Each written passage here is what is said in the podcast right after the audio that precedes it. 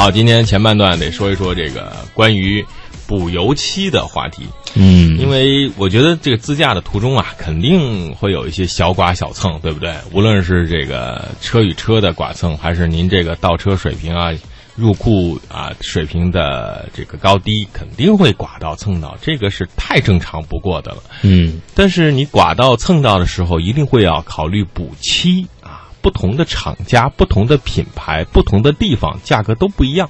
对。那么，同样是补漆，为什么会有这么大差价呢？几百到几万元都有，这个是为什么呢？嗯，我们首先说一点，就是说油漆品牌啊，嗯你就是像在家里装修一样，嗯你用国产的低端漆和进口的高档漆，那品质啊品牌是不一样的。嗯啊，买衣服也是一样。嗯你都是一件衣服啊，嗯都是一个人，你给他打扮一身，可能有的人十几万，嗯有的人也就几百块钱，进口的就贵一点，国产的便宜点。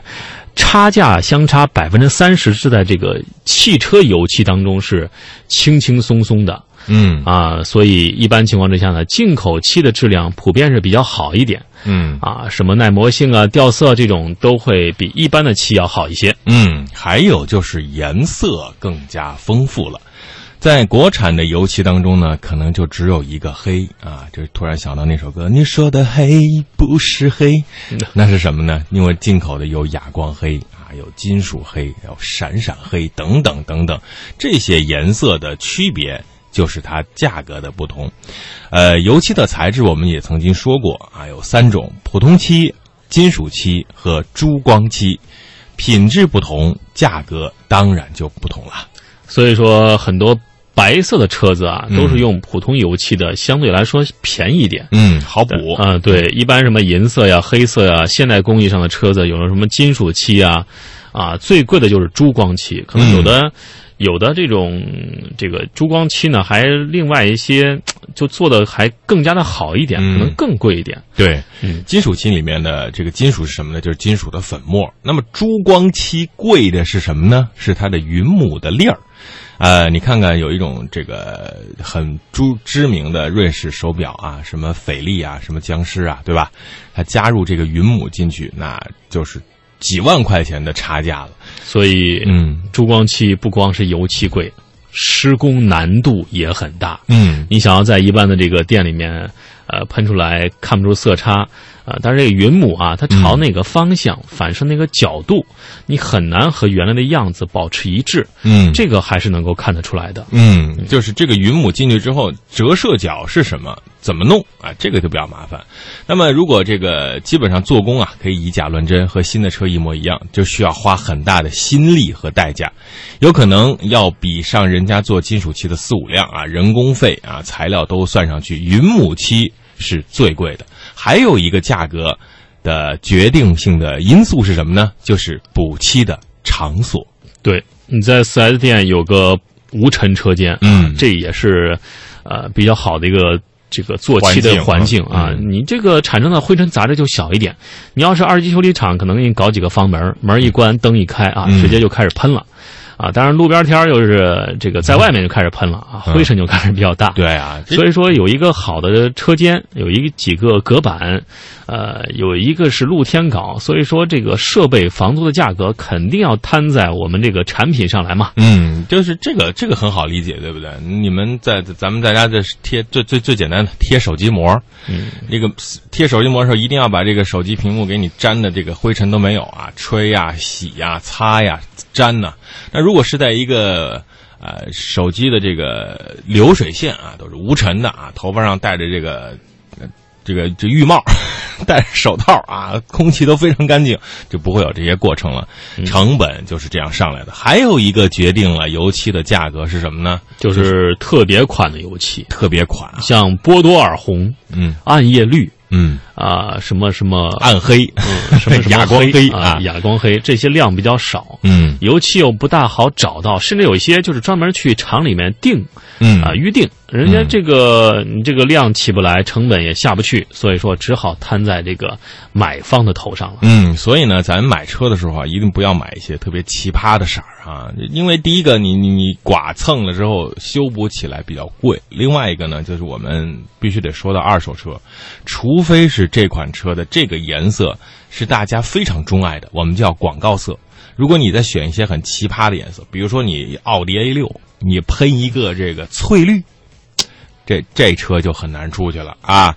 所以呢，买车的时候还是得挑选挑选。好，还有一个话题就是补漆方式，对，补漆笔，这这个就不太靠谱啊，我们不太讲，因为这个只能是这覆盖上而已啊，覆盖而已。就比如说我们这个手划破了，你拿一个这个呃这个呃同色的笔去把它给抹上啊，这是叫这个 BB 霜之类的啊。你只是抹上，但是没有解决根本问题啊。就像我们的微信公众平台有一朋友说这个。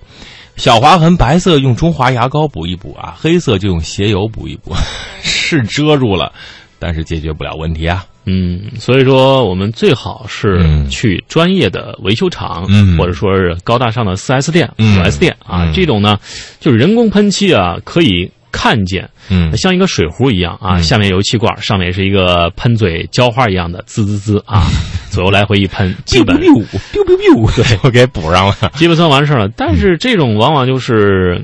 这油漆的颜色人工调的嘛，嗯，啊，喷也是手工喷的。你调的时候，你不一定这个人眼啊，他看着这个色儿啊，嗯，他不一定调对。对，万一散光啊、远远视啊、近视啊，对吧？就说一个色盲啊，对，就说这白色吧，就有很多种白色。对啊，啊，然后这个喷的时候，你手工喷它要抖呢，嗯，啊，它没有这个机器喷的那么均匀。那机器全是电脑这个三 D 绘图所这个这个调出来到，呃，微米上什么这种这种喷的，所以说这个均匀感还是很难去追求的。嗯，对你去宝马的车间，你看它那个油漆是怎么怎么上啊？它的这个这整个的框架出来之后，它是把整个车身是泡在油漆里面，然后出来之后迅速的风干。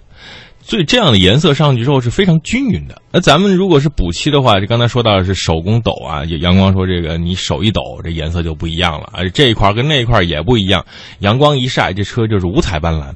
如果机器给你调，它会把这个颜色规定到啊克啊零点几克啊颜色，比如黑色零点二克，白色零点零一克，紫色零点七五克，非常精准，和原厂的颜色是非常接近了。但是。调的颜色和原厂接近，还有一个问题会决定补漆的效果，就是你自己车老化的程度。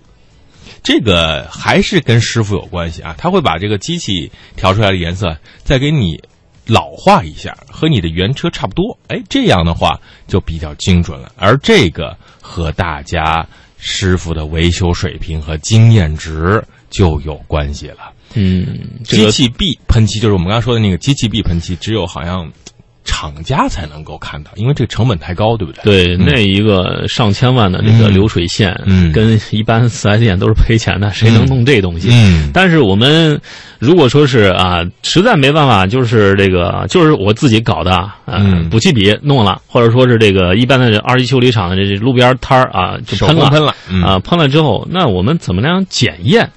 咱也是普通人啊，也没有什么这个专业的仪器。嗯，呃，有几个方法。嗯，第一个就是就是喷完漆嘛，等你提车的时候，它肯定是漆干了的，让你去啊，你先可以摸摸啊，看它这个漆面平整不平整，嗯，光滑不光滑，嗯，你一摸大致能感觉得出来。对，如果摸一摸呗，对，摸的都不是这种光滑的啊，没有那种润滑感。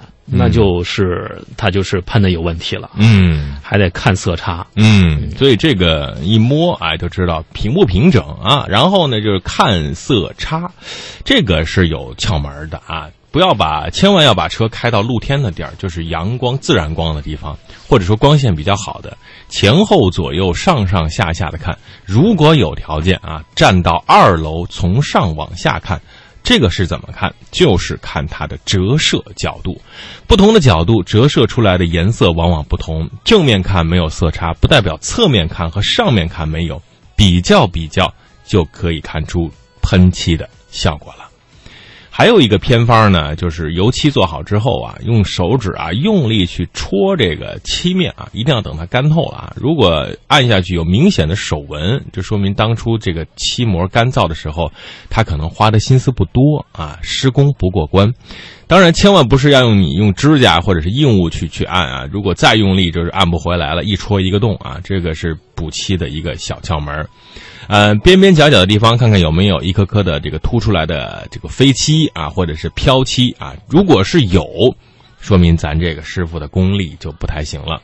一分钱一分货是没错的，做完之后呢，是不是物有所值呢？车对于咱们来说只是一个生活工具，咱们别把这个把补漆啊、这小刮小蹭啊当做一个大事儿，只是在原有的条件下让它合适就 OK 了。